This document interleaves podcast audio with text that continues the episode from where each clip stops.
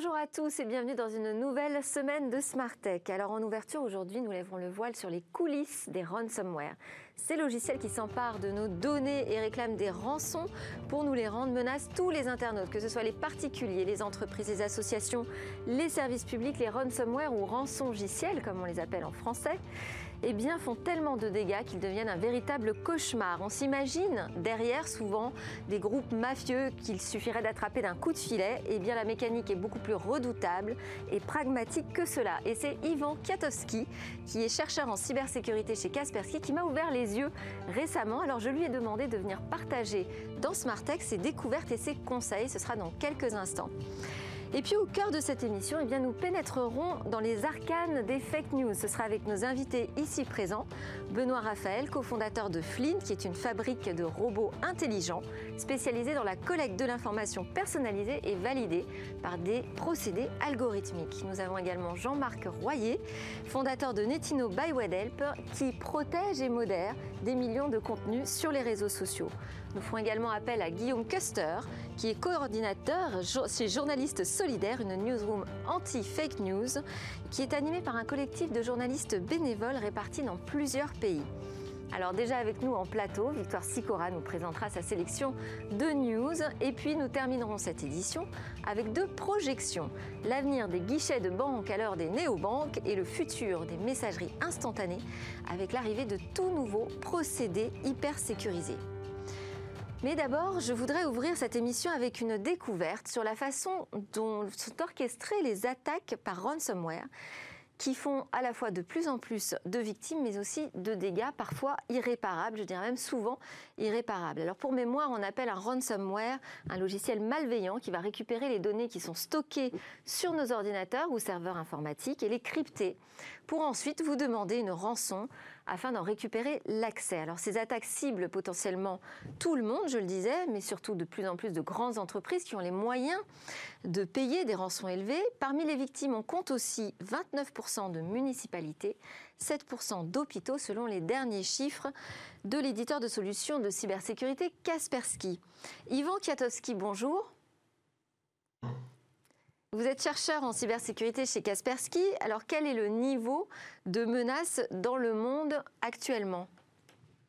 Alors je dirais que c'est une menace qui a profondément changé au cours des dernières années parce que euh, les cybercriminels sont beaucoup désintéressés des particuliers pour lesquels fixer des rançons qui étaient aux alentours de 300 dollars et donc qui n'étaient pas très élevés pour à la place se focaliser sur les entreprises. Pourquoi? Parce que les entreprises, elles vont avoir une trésorerie beaucoup plus importante et ça leur permet de fixer des rançons beaucoup plus élevées, de l'ordre plutôt de millions d'euros. Et euh, moi, ce qui m'a intéressé, parce que euh, bon, on a vu ce phénomène prendre de plus en plus d'ampleur, ce qui m'a intéressé, c'était euh, ce que vous avez découvert en fait sur la manière dont sont organisées ces attaques. On n'est pas du tout dans, des groupes mafieux finalement. Hein. C'est beaucoup plus complexe que ça et en même temps beaucoup plus pragmatique. Effectivement. Alors, ce qu'on a remarqué, c'est qu'au cours des dernières années, c'est un écosystème qui s'est extrêmement professionnalisé. On a en tête l'image de petites bandes organisées qui prennent des attaques toutes seules et puis euh, qu'on pourrait arrêter d'un seul coup de filet. Et en fait, c'est pas du tout le cas. On est vraiment face à un écosystème dans lequel on a divers prestataires qui se rencontrent à travers le darknet et qui se vendent des services mutuellement. Donc il va y avoir des gens qui sont chargés de trouver l'accès initial dans une entreprise potentiellement euh, en mesure de payer. Il y a des gens qui vont faire la propagation dans ce réseau, des développeurs qui vont créer les outils euh, utilisés pour euh, chiffrer tous les serveurs de l'entreprise, des gens qui vont faire le blanchissement de l'argent des rançons, d'autres qui vont faire la négociation avec le client. Et finalement, tous ces acteurs différents, ils vont se facturer des services entre eux, mais sans pour autant se connaître mutuellement. Et donc, on a vraiment des spécialisations qui se développent au sein de cet écosystème.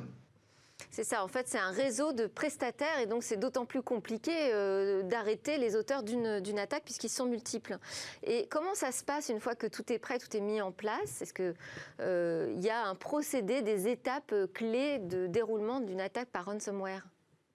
Alors, les étapes clés, ça va être tout d'abord euh, un accès initial à l'entreprise victime qui va être obtenu. Donc ça, en général, c'est fait par euh, des campagnes massives euh, et de manière assez opportuniste. C'est-à-dire qu'il y a des gens qui sont spécialisés dans l'infection d'un nombre d'ordinateurs le plus large possible. Et puis, une fois que euh, tous ces ordinateurs, c'est-à-dire des centaines de milliers, ont, fini par être infectés, eh bien, il y a des gens qui vont chercher au sein de toutes ces victimes si jamais il n'y aurait pas une des machines qui appartiendrait à une entreprise prestigieuse ou qui aurait un chiffre d'affaires important.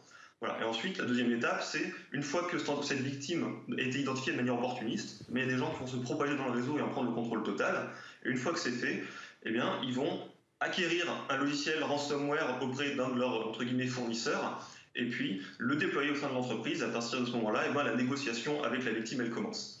Donc en fait, j'achète une pochette surprise et puis dedans, ah bah, je trouve une boîte euh, qui aurait les moyens de payer la rançon. Allez hop, je lance euh, la taxe sur elle. Bon, alors qu'est-ce que vous conseillez aux entreprises justement euh, de faire en cas d'attaque? Il faut payer? Qu'est-ce qu'on fait? Quel est le remède? Alors, j'ai vraiment deux conseils principaux à donner. Le premier, c'est faire en sorte d'investir dans la sécurité, pas seulement proactive, mais aussi réactive. Ça veut dire qu'aujourd'hui, à mes yeux, garantir L'inviolabilité du réseau d'une entreprise, ça me paraît une gageure. Et donc, je pense que c'est très important d'être capable de détecter quand il y a des éléments anormaux dans un réseau, être capable de se dire là, il se passe quelque chose, je pense qu'on a été infecté et que bientôt quelque chose va se produire, que peut-être un attaquant va déployer un ransomware incessamment sous peu. Deuxième conseil qu'on donne, c'est évidemment de ne pas payer. Pourquoi? Parce que tout cet écosystème criminel, finalement, il n'existe que parce qu'il est financièrement viable. Et donc, le jour où plus personne ne paye, finalement, tout le modèle s'effondre et euh, les criminels sont obligés de passer à autre chose. Oui, c'est bon, très bien, sauf que euh, les dégâts sont souvent irréparables hein, dans ce cas d'attaque, donc c'est quand même un petit peu angoissant. Et en plus, aujourd'hui, il y a une nouvelle tendance qui est euh, non seulement de demander une rançon, mais en plus de commencer à faire fuiter des données de l'entreprise.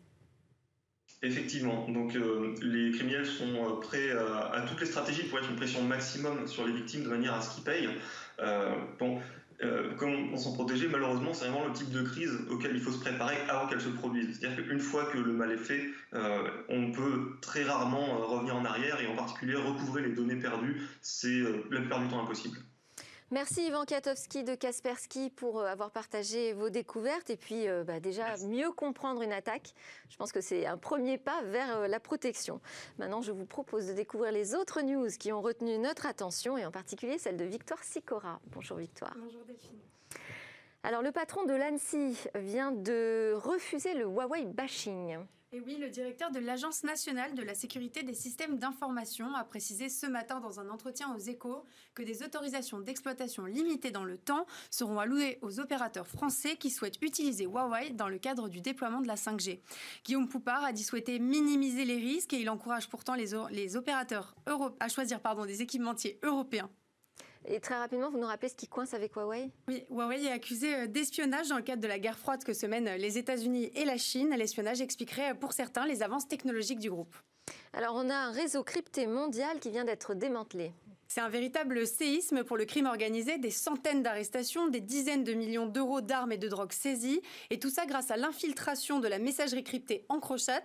Ce sont plus de 100 millions de messages échangés entre criminels du monde entier qui ont pu être déchiffrés. EncroChat, euh, c'est-à-dire? Alors EncroChat, c'est la messagerie par excellence du crime organisé. On estime que 90 à 100% des utilisateurs d'EncroChat sont liés de près ou de loin à des actions criminelles. Près de 50 000 téléphones utilisés EncroChat ont été en circulation en 2020. Dans l'actu aussi, suite à l'échec de l'assaut, Facebook préfère mettre un terme à l'application. Alors l'assaut, c'est une application lancée fin 2018 qui a pris le parti des vidéos courtes pour s'inscrire dans le siège de TikTok. La raison euh, pour laquelle euh, c'est un échec, eh bien, c'est que l'assaut compte 130 fois moins d'utilisateurs que TikTok et n'a été téléchargé que 10,5 millions de fois au total. Un échec malgré l'énergie déployée pour concurrencer TikTok en s'implantant dans des marchés où le leader de la vidéo courte était moins présent. La suppression de l'application est fixée au 10 juillet. Côté business, Nokia prévoit un plan social à Lannion. Le plan euh, social prévu par Nokia pourrait mener à la suppression de 402 postes, qui représentent la moitié des effectifs à Lannion. Les salariés ont manifesté euh, samedi contre ce plan social. Nokia, euh, il faut savoir qu'à Lannion, Nokia fait vivre une bonne partie de la ville. Il y a un espoir que le plan social soit revu à la baisse? Alors c'est difficile à dire. Une réunion se tient aujourd'hui à Paris afin d'en discuter. Une deuxième grève est déjà prévue pour mercredi. Au total, en France, c'est près de 1200 postes qui sont menacés. Merci beaucoup Victoire. C'est l'heure de notre débat sur les fake news.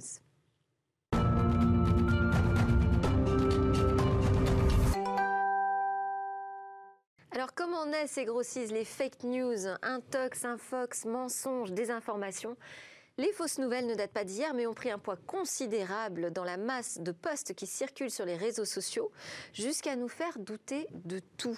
Alors hier, cette suspicion permanente était le lot de quelques groupes complotistes. Aujourd'hui, combien d'internautes peuvent dire qu'ils sont sûrs à 100%, promis jurés, de toutes les infos qu'ils relaient? Benoît Raphaël, vous êtes expert en innovation digitale et médias, journaliste, blogueur et entrepreneur. Depuis que vous avez créé Flint, on vous présente aussi comme un éleveur de robots.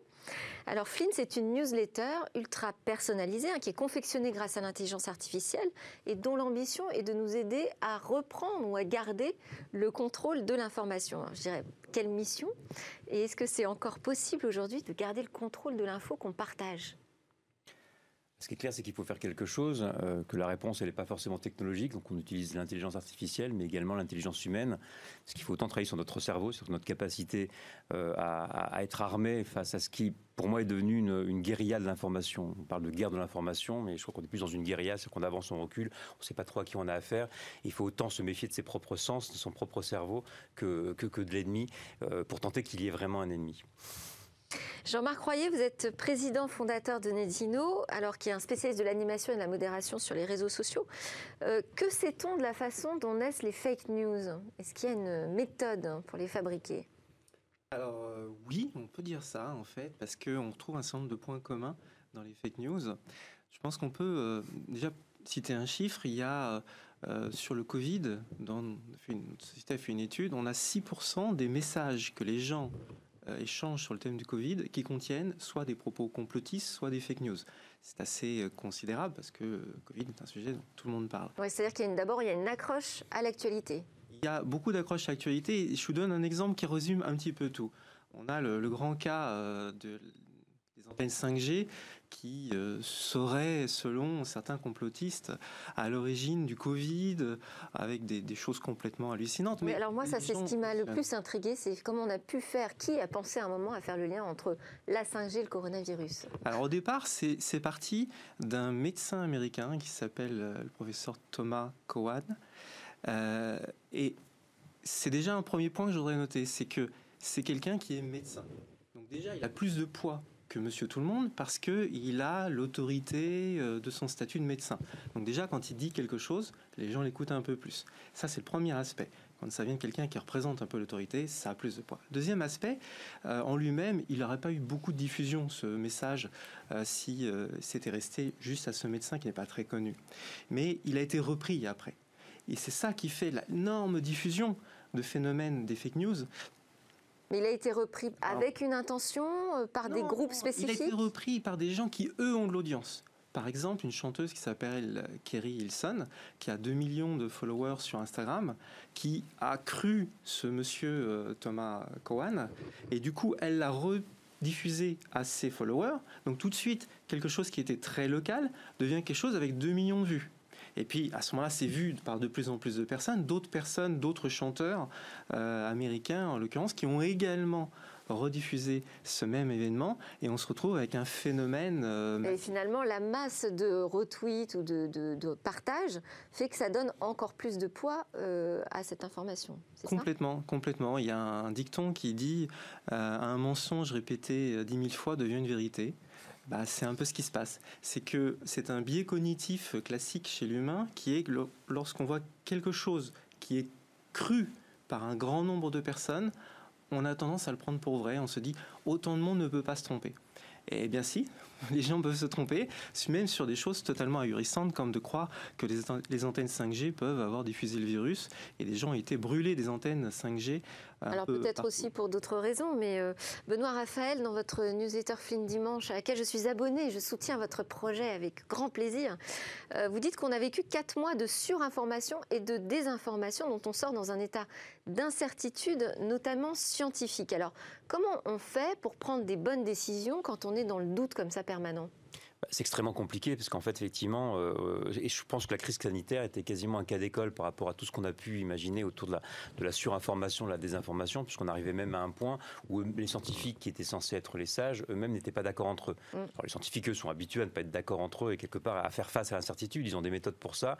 Mais je dirais que dans le temps médiatique, c'est très compliqué euh, d'arriver à entendre un scientifique qui dit ça, ce sont des faits, mais par contre, l'autre, ce qu'il raconte, c'est des fake news. D'habitude, on n'est pas comme ça euh, en prise avec leur. Le temps de la recherche n'est pas adapté en fait au temps médiatique. On a, on et, et, je crois que ça, ça, a donné une image beaucoup moins certaine, beaucoup moins sage en fait de, la science aux yeux du public, euh, ce qui fait qu'on a encore un nouveau euh, élément de la vérité qui s'effondre après les médias, après la justice. Euh, on a la science là qui, qui s'ébranle un petit peu et on a l'impression finalement ben, que,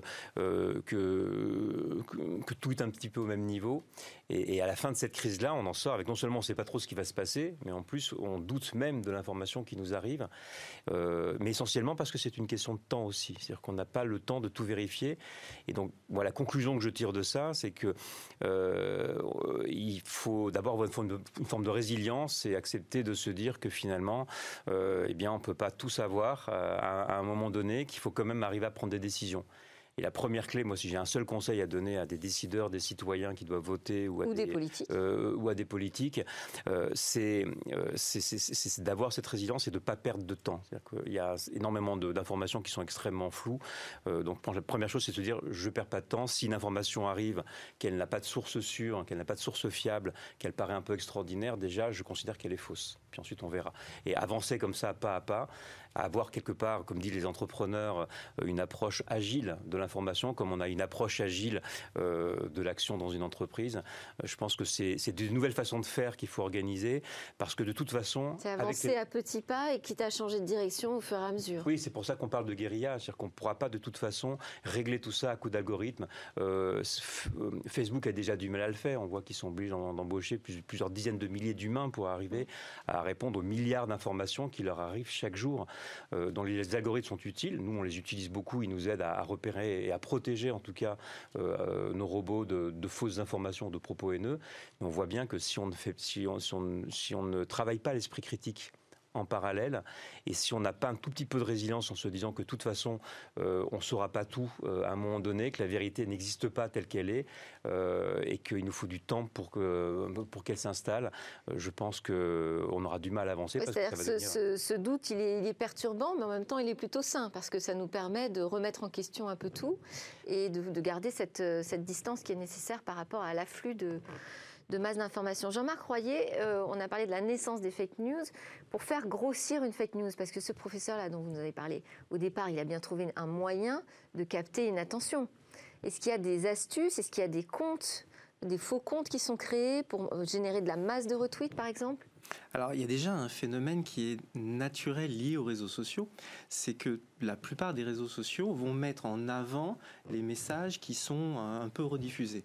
Donc, dès que vous atteignez une petite masse critique de 1000 personnes qui rediffusent ou like vos messages, les réseaux sociaux considèrent que c'est quelque chose qui est intéressant pour les gens. Et donc, ils veulent mettre en avant les que les plateformes ont des algorithmes qui survalorisent en plus cette information. Ils survalorisent tout ce qui est intéressant, que ce soit vrai ou que ce soit pas vrai.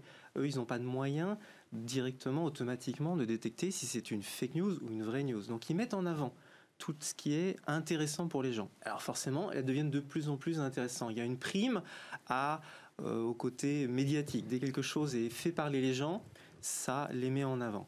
Alors les plateformes, on en parlera peut-être après, euh, lutte contre ce phénomène avec, avec des, outils, mais, mais c'est important.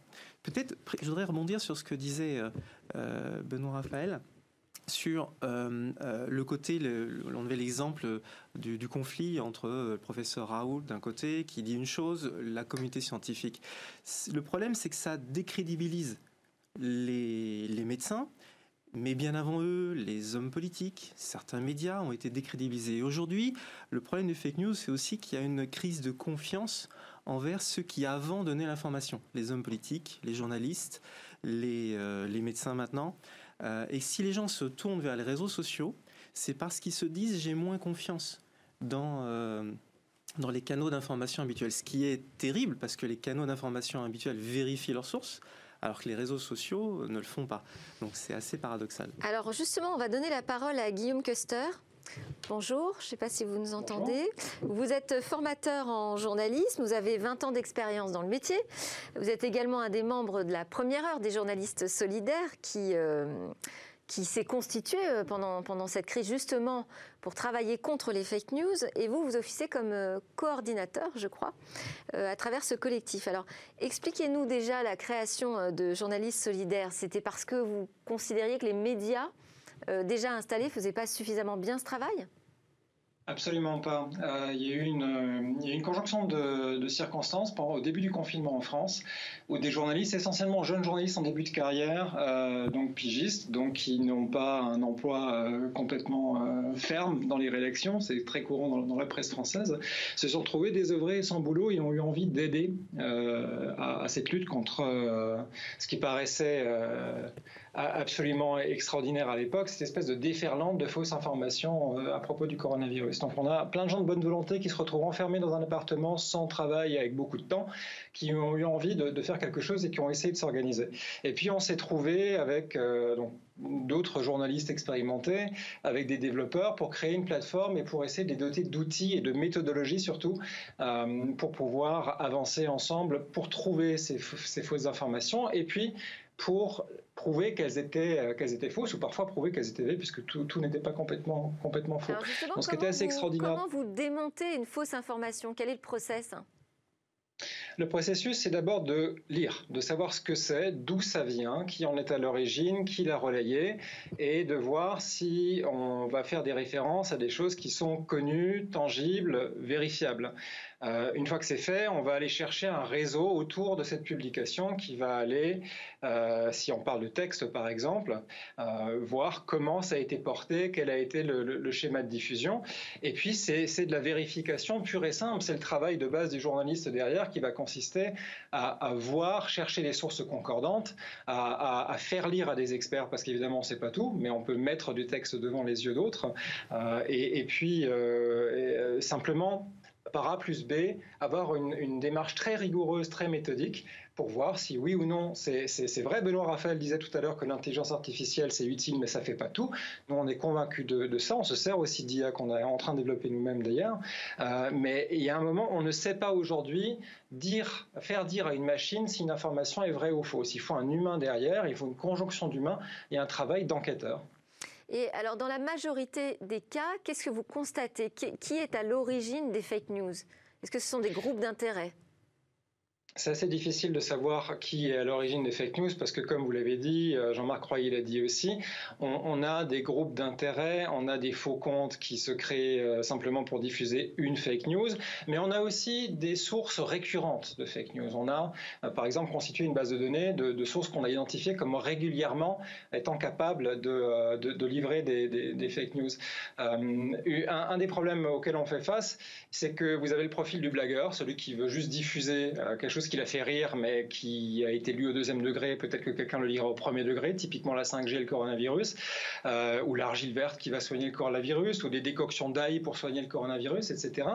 Vous avez des gens qui ont un intérêt politique ou économique à vous faire croire quelque chose, ça on l'a vu au moment euh, euh, du Brexit, de l'élection de Trump aux États-Unis. et il y a, plusieurs typologies de gens qui sont la source. ce qui est très intéressant, c'est plutôt de voir comment elles sont relayées, ces, ces fake news, et de voir qui, en bonne foi, va aller relayer ces informations. Et elles sont relayées parce qu'elles jouent sur des ressorts quoi émotionnels, de défiance. Comment vous expliquez le fait que ça prenne aussi bien finalement? En général, regardez la différence entre un journaliste qui est tenu de raconter la vérité et puis quelqu'un qui peut raconter n'importe quoi et aller appuyer sur tous les boutons émotionnels qu'il veut parce qu'il sait que sur Facebook euh, certains mots vont déclencher des partages parce que des gens vont aller s'identifier tout de suite à, à une situation vous, en tant que journaliste, vous êtes limité par la réalité. Vous ne pouvez pas faire du sensationnalisme, même si ça a été une vague à un moment dans le journalisme, ce n'est pas la majorité du journalisme sérieux. Donc, votre publication vraie, elle va être bien pâle par rapport à une publication qui va jouer sur des ressorts émotionnels, comme on a parlé du biais cognitif, on va aller aux extrêmes des opinions pour essayer de renforcer et d'appeler à, des, euh, des, ressorts euh, politiques, par exemple, de, choses qui sont très profondément ancrées en soi. On sait qu'on aura plutôt, tendance à partager quelque chose avec lesquelles on est d'accord et on va minimiser des choses contre lesquelles on, lutte. Typiquement les anti-vaccins, on va avoir des gens qui se soutiennent les uns les autres dans leur communauté et qui vont maintenir leur statut social parce qu'on a l'impression ah on m'a reconnu, j'ai de nouveaux amis sur les réseaux sociaux parce que j'ai publié quelque chose contre les vaccins par exemple, et ben, je vais continuer à publier parce que j'aime ce sentiment que ça me procure de euh, d'être épaulé, d'avoir de nouveaux amis en gros. Euh, donc il y a, plein de, ressorts euh, émotionnels sur lesquels ils peuvent jouer. De gagner une certaine notoriété, même un statut peut-être. Benoît Raphaël, le problème c'est que un des problèmes en tout cas, c'est que même quand ces fake news sont démontées par journalistes solidaires ou par des médias, eh bien elles continuent à circuler finalement. Ça, ça casse pas la mécanique, quoi. Non, oui, parce que, euh, parce que d'abord, même quand vous prouvez effectivement qu'une information est fausse, en face, on peut vous répondre, oui, mais euh, l'information là, elle est fausse, mais ce que ça raconte, c'est vrai. Euh, ça, ça, peut aussi venir ce que ça raconte une impression de la société. de... sur les théories du complot, ou que, ou que Bill Gates, par exemple, contrôle la plupart des choses et, veut euh, insérer des, vaccins sous la peau, ou qu'en tout cas il est derrière quelque chose. Donc ce sentiment en fait de vérité, même si on va prouver que l'information qu'on a diffusée, une fausse photo par exemple, ou une, fausse étude, ou une étude en tout cas qui a été détournée de, euh, son régime initial, enfin de, ce qu'elle disait au, départ, euh, en fait elle, c'est pas tellement important. Et là on rentre dans ce qu'on appelle la post-vérité, c'est-à-dire que finalement c'est pas grave si c'est faux, par contre ça dit une réalité que moi je vis au quotidien. Et du coup on fait quoi face à ça alors? Comment on réagit? Alors d'abord, il y a la première chose qu'on peut voir aussi, les algorithmes euh, sont assez peu utiles, mais par contre, on se rend compte quand même qu'en analysant algorithmiquement euh, les, personnes qui partagent, on se, retrouve quand même face à des, euh, à des façons de faire qui se ressemblent, souvent un peu les mêmes populations, et on a des comportements qu'on peut arriver à identifier, qui peuvent nous permettre de, nous dire, ben, tiens, que là, il y a un phénomène qui n'est pas vraiment normal, il faudrait s'en méfier. Nous, nous c'est ce qu'on commence à faire. Prends un exemple, par exemple, parce que tout, tout ne vient pas de fake news et de théorie du complot. On a quand vous avez Éric Montagnier, qui donc est un prix Nobel, qui dit que le virus a été fabriqué en laboratoire, qui vient le dire sur une chaîne euh, qui, est, qui, euh, qui est raisonnable, qui est, qui CNews, avec des journalistes encartés. Au moment où il dit, euh, où il dit ça, c'est silence total, c'est-à-dire que les journalistes en face ne disent rien, il, leur, va, leur falloir 4 heures, 5 heures pour vérifier l'information. Pendant ce temps-là, ça se diffuse. Et nous, on s'est rendu compte en analysant qu'en fait, la résonance de cet article-là, elle était zéro chez les scientifiques. C'est-à-dire qu'elle elle ne fonctionnait pas chez les scientifiques. Par contre, elle était très forte en fait euh, à l'extrême droite et chez les panels qu'on avait identifiés comme porteurs de théorie du complot ou de théorie raciste. Donc ça ne nous, ça nous dit pas si c'est vrai ou si c'est faux, mais en fait c'est très très souvent le cas quand on regarde les personnes qui partagent au tout début, quand on analyse cet écosystème-là social, on arrive quand même à avoir une information sur ce qui est en train de se passer sur l'information. Donc je pense qu'il faut se doter d'outils comme cela et se doter aussi d'outils euh, intellectuels qui vont nous permettre aussi de comprendre. Qui peuvent fonctionner en, temps réel ou en tout cas euh, nous faire gagner un peu de temps. Oui, et puis je crois que pour les enfants, par exemple, on essaie de dire qu'il faut faire de l'éducation aux médias. Euh, le meilleur moyen souvent de, de faire comprendre à des jeunes des enfants que les théories du complot, c'est pas qu'elles sont fausses, c'est qu'en fait, c'est tout le temps la vérité. Euh, et que donc quand on comprend comment, comment elle fonctionne, on comprend effectivement qu'on peut construire n'importe quoi avec ça. Donc je pense qu'il faut aussi faire une, pédagogie et, mettre en place des méthodes qui permettent de comprendre comment ça marche. Une fois qu'on a compris ça, après, l'important, c'est pas de dire si c'est vrai ou c'est faux, c'est de laisser chacun se faire sa propre opinion. C'est le seul moyen. Euh, de, manière aussi euh, éclairée que possible. Et vous, comment vous agissez quand vous êtes face à une fake news sur les réseaux sociaux que vous modérez? Alors, Quelle est la stratégie? On l'a cité tout à l'heure, et c'est très intéressant, c'est que le rythme de l'Internet n'est pas celui des médias traditionnels. L'Internet, c'est l'immédiateté tout doit aller vite. Et donc quand quelqu'un sur Internet voit une information, euh, il, en reçoit, il envoie une, il envoie dix, il envoie cent, il y a un flot d'informations, et s'il n'a pas une contradiction immédiate, il la prend pour acquis. Il ne se préoccupe pas de savoir si dans quatre heures, si dans trois jours, on va lui dire Ah oui, mais attention, l'information n'est peut-être pas vraie, c'est trop tard. C'est l'immédiateté. Et là-dessus, euh, Facebook, euh, et Twitter ont commencé à faire des choses en mettant des bandeaux d'informations, ce qui est assez difficile, mais au moins c'est immédiat. Vous voyez l'information fausse et vous avez un bandeau au-dessus qui vous dit attention, cette information peut être fausse. Il faut le faire tout de suite, pas plus tard. Euh, à préciser aussi que ce qui fait la diffusion de ces, ces, fake news, c'est que les gens veulent croire. C'est-à-dire que ça va dans le sens de leur croyance. C'est-à-dire que généralement, ça va être des fake news pour dire que des puissants, alors ça peut être les laboratoires pharmaceutiques, les grandes entreprises, les hommes politiques, euh, vous avez le choix, mais que des puissants leur mentent. Et en fait, c'est toujours un peu le même modèle. la 5G, c'est les sociétés euh, de, de, télécom qui sont en cause. je dirais que ça, c'est le, cas classique du, complotisme. qui Aujourd'hui, on a, on a dépassé ce, seul stade. Il me semble qu'on est tous un peu dans, ce flou artistique. Je voulais redonner la parole à Guillaume Custer. Euh, moi, je me posais la question euh, qui de la poule et de l'œuf C'est-à-dire, est-ce que ces fake news ont grandi du fait de la perte de crédibilité des médias, selon vous, euh, classiques Ou est-ce que c'est l'inverse? Est-ce que ce sont ces fake news qui ont décrédibilisé les médias? Je pense qu'il y a une conjonction des deux. Je suis désolé de vous faire une réponse de Normand, mais, euh, je pense qu'il y, y, a eu effectivement des générations de, citoyens qui ont été habitués à avoir une source d'information qui est relativement fiable et surtout qui est en petite quantité. Quand vous aviez des journaux papier, puis la télévision, la radio, même avec l'arrivée du câble et du satellite, il y avait relativement parlant une petite quantité de sources fiables, plutôt très fiables. Et tout d'un coup, Internet débarque, les réseaux sociaux, avec un partage instantané de l'information. Euh, Jean-Marc Royal le disait à l'instant, avec ce temps aussi qui est très important d'ailleurs, un petit conseil au passage, avant de partager quelque chose, l'idéal c'est de lire ce que vous partagez. Beaucoup partagent simplement en voyant un titre parce qu'ils sont d'accord avec le titre.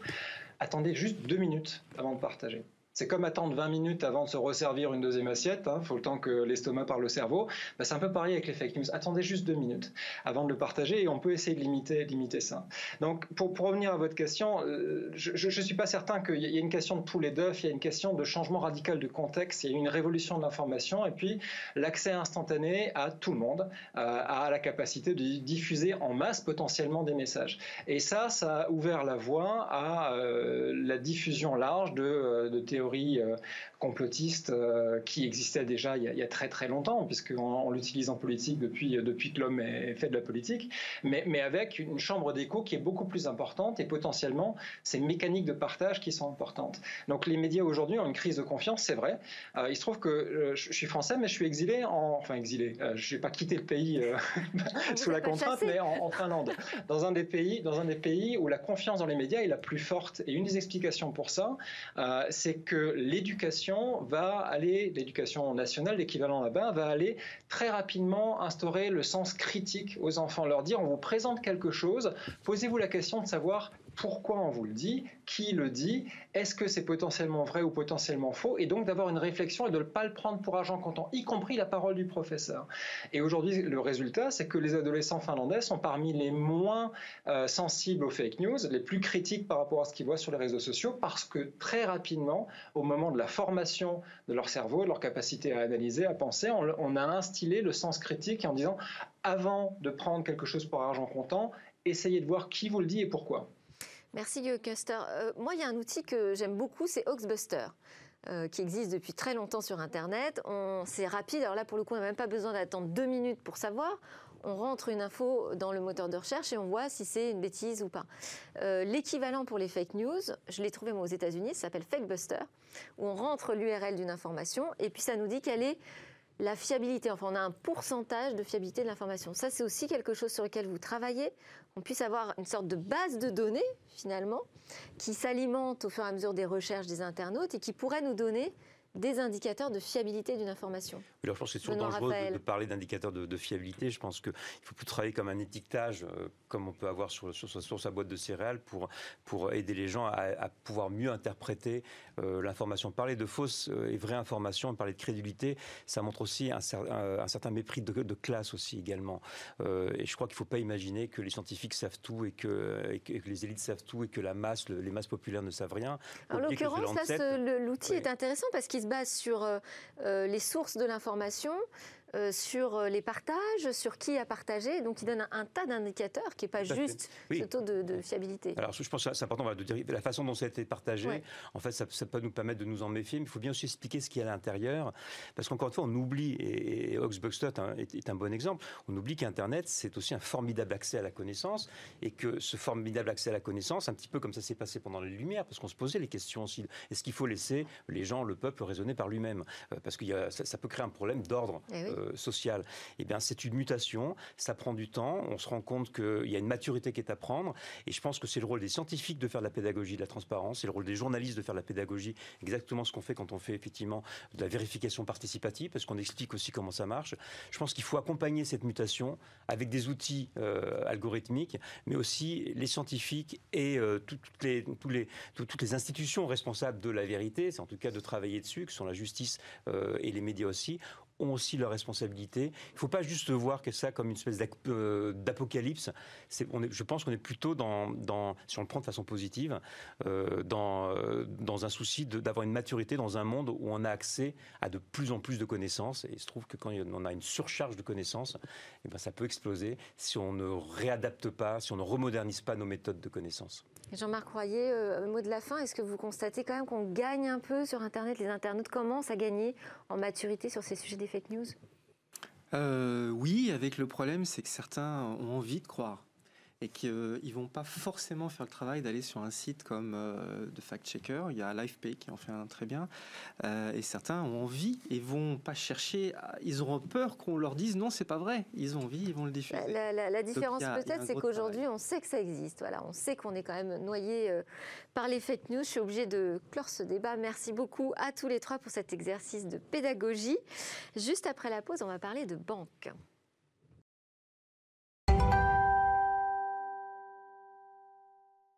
Nous sommes de retour sur le plateau de Smartech. Jean-Marc Royer de et Benoît Raphaël de Flint sont toujours avec nous.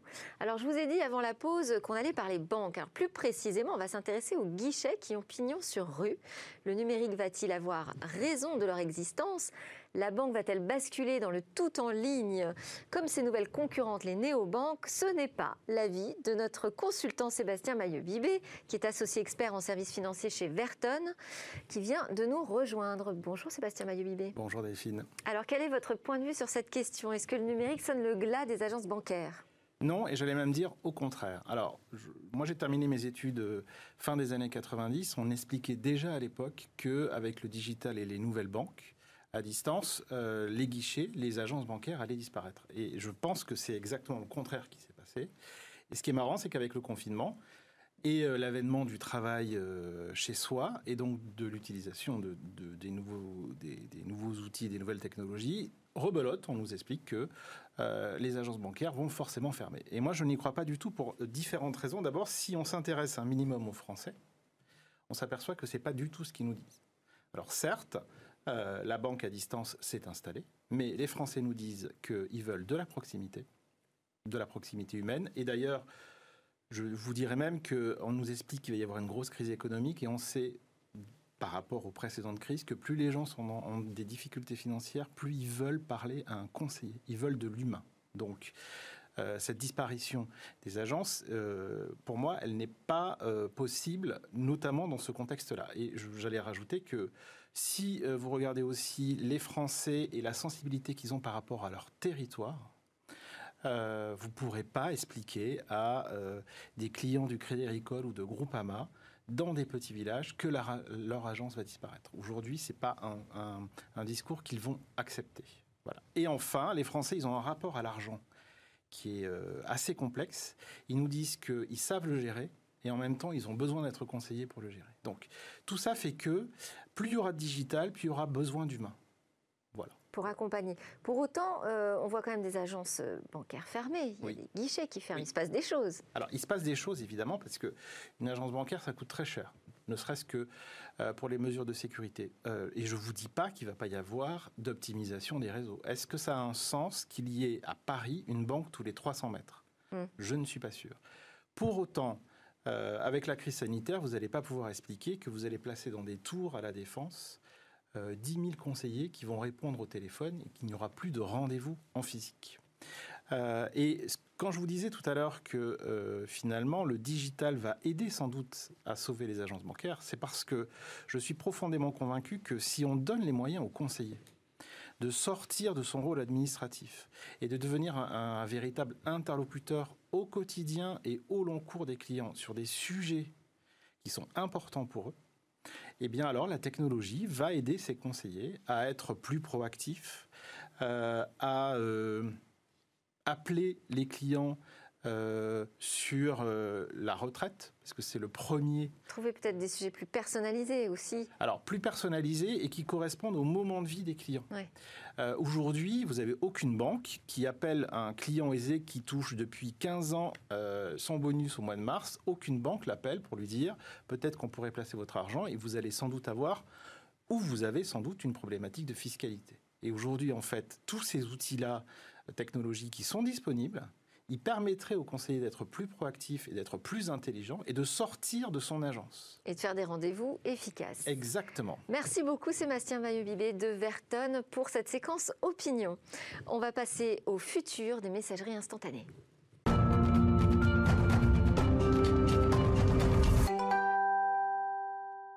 Et demain, que nous préparent les chercheurs, les ingénieurs dans leur labo Parmi les trouvailles et les casse-têtes de ceux qui fabriquent le futur, eh bien, je vous propose de découvrir Olvid, qui veut poser les bases d'une nouvelle génération de messagerie instantanée.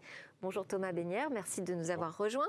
Vous êtes docteur en cryptographie, diplômé de l'École polytechnique fédérale de Lausanne, et vous avez cofondé, cofondé pardon, Olvit, qui est une messagerie instantanée que vous dites inédite, alors vous allez nous le prouver, par des protocoles cryptographiques qu'elle utilise.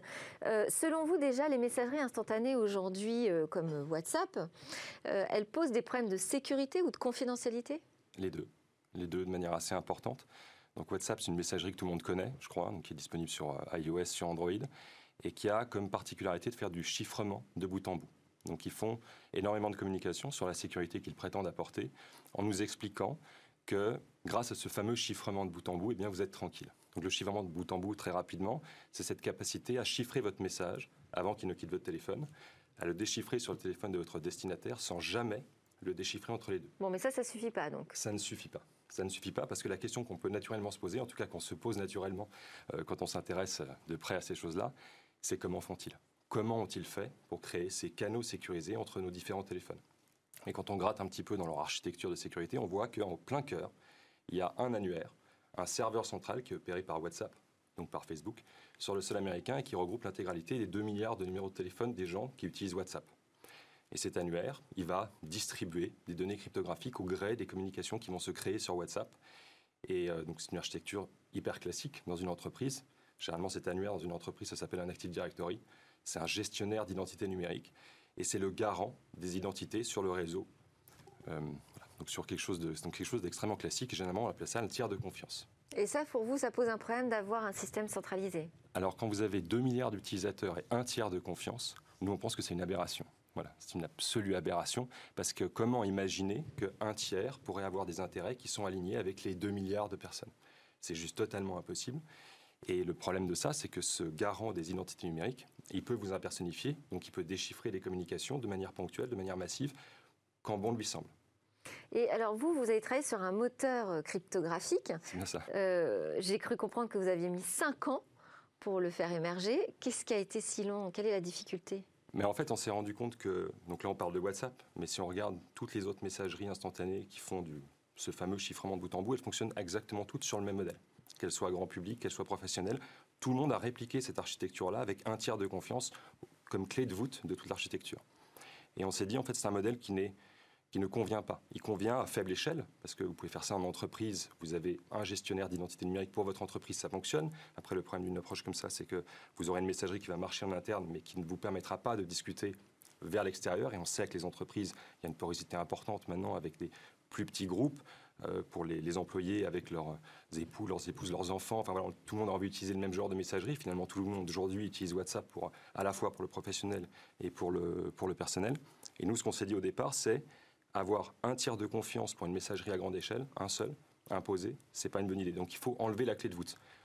Donc c'est quoi? C'est chaque utilisateur qui devient euh, possesseur des clés? Son propre garant, qui est possesseur exclusif de ses propres clés, de sa propre identité. Et les protocoles cryptographiques qu'on a mis en œuvre, ils sont là pour venir supprimer, enfin pour permettre de garantir une sécurité euh, absolue de vos communications, quand bien même vous n'avez plus ce tiers de confiance-là. Mais c'est un peu le fonctionnement de la blockchain? Alors pas exactement. La blockchain, c'est une sorte d'algorithme distribué de consensus dans lequel on peut ou pas avoir confiance. Euh, là, vraiment, l'idée, c'est de ne pas s'appuyer sur un tiers, même pas sur un tiers distribué. L'idée, c'est vraiment de maîtriser sa propre identité, comme dans la vraie vie, d'avoir la possibilité de se présenter ou pas aux gens euh, et d'entrer en contact ou pas avec des gens. Donc exactement comme on le fait dans la vraie vie, on contrôle les gens avec qui on a envie de discuter et ceux qu'on préfère éviter. Et pourquoi le nom Olvid alors c'est une race, qui vient de l'espagnol, donc olvidad. Donc ça, olvid garantit un vrai droit à l'oubli, un peu comme dans la vraie vie où quand on dit euh, une énorme bourde, on est content que progressivement les gens l'oublient. Euh, sur Internet, c'est très difficile quand vous diffusez quelque chose, essayez de le faire supprimer. Alors vous pouvez le masquer, mais vous n'avez jamais la moindre garantie que cette information soit réellement supprimée des différents réseaux. Le seul moyen de garantir ça, c'est de faire du chiffrement. En fait, c'est de ne jamais diffuser l'information en clair et donc de ne diffuser que de l'information chiffrée, qui va être déchiffrée par exclusivement les personnes à qui vous avez envie qu'elle soit diffusée. Euh, et c'est ce qu'on fait avec Olvid. Si vous voulez, chaque message que vous envoyez avec Olvid est chiffré avec une clé unique qui va être qui n'existe qu'à deux endroits. Et là, ça veut dire qu'on sécurise en fait sur le trajet, Tout à fait. Euh, mais à l'arrivée et au départ à l'arrivée au départ, en fait. Sur, sur les matériels, quoi. alors, sur le matériel, vous allez évidemment avoir l'information en clair, parce qu'il faut que les gens puissent la lire, eh ça perd un peu de son intérêt. Mais, euh, mais c'est peut-être là le, la faille, non? Et Tout à fait. il y a toujours, dans, dans, tous les, dans tous les, toutes les architectures de sécurité, il y a toujours un modèle des suppositions qu'on fait. Donc, nous, la supposition qu'on fait, c'est que les téléphones sont sains. Voilà ce que font d'ailleurs tous les autres. Hein. Donc ça, on n'a pas, inventé euh, grand-chose là-dessus. La seule différence, c'est que chez nous, c'est la seule chose qu'on soit obligé de supposer. Donc on suppose que votre téléphone est sain, mais que le reste du monde est hostile, y compris le réseau, y compris nos propres serveurs. Donc quand je disais qu'on avait supprimé l'annuaire, on n'a pas supprimé les, serveurs qui permettent de faire transiter les messages de manière à, offrir une qualité de service irréprochable. Néanmoins, on considère que notre propre serveur est piraté au moment où je vous en parle. Et quand bien même, on est capable de vous garantir que vos communications, vos métadonnées, tout, restera privé. Et euh, ça, vous pensez que c'est un modèle euh, qui pourrait être reproductible, que ça peut être l'avenir des messageries instantanées, ou ça va être compliqué Parce que moi, je pense par exemple aux autorités mhm. qui vont peut-être se faire un peu plus de soucis là face à votre technologie en disant finalement, je ne peux plus du tout pénétrer ces réseaux. Alors, euh, euh, parce que bon, ça peut être aussi mal utilisé, hein, la technologie. Ça peut toujours être mal utilisé. Je suis tout à fait d'accord. Euh, aujourd'hui, le rapport qu'on a avec les autorités, parce qu'on parle avec elles régulièrement. Donc, vous n'allez pas être interdit tout de suite là? Non, au contraire, on espère qu'elles nous utilisent plutôt, parce qu'elles aussi, elles ont besoin de systèmes de messagerie qui tournent sur le dernier iPhone, sur le dernier Android, et qui leur permettent de, de se protéger. Donc, en fait, c'est utile pour elles aussi. Très bien. Alors, je crois qu'il y a une version aujourd'hui qui est déjà disponible gratuitement, mais il y aura une autre version plus. Euh, quoi? Avec des options payantes. En fait, le business model, et ça, on nous a beaucoup attaqué là-dessus, parce qu'on a une version qui est effectivement gratuite et qui tourne aujourd'hui, qui est disponible sur iOS et sur Android. Euh, et les gens ne sont pas rassurés à l'idée d'utiliser un produit, un produit qui est gratuit. Ce que je comprends, parce que généralement, quand c'est gratuit, c'est que c'est vous le produit. Donc là, c'est aussi. Donc là, vous allez faire du payant. On va faire évidemment du payant avec des options payantes plutôt pour les entreprises. Et alors, on verra si c'est l'avenir de la messagerie instantanée que de devenir payant pour être mieux sécurisé. Merci beaucoup, Benoît Raphaël, Jean-Marc Royer et euh, Thomas Bénière d'avoir été avec nous. C'est presque la fin de cette émission. Elle se termine par quatre jeunes pousses innovantes présentées dans notre lab Startup. Et puis nous, on se retrouve dès demain pour d'autres discussions autour de la tech.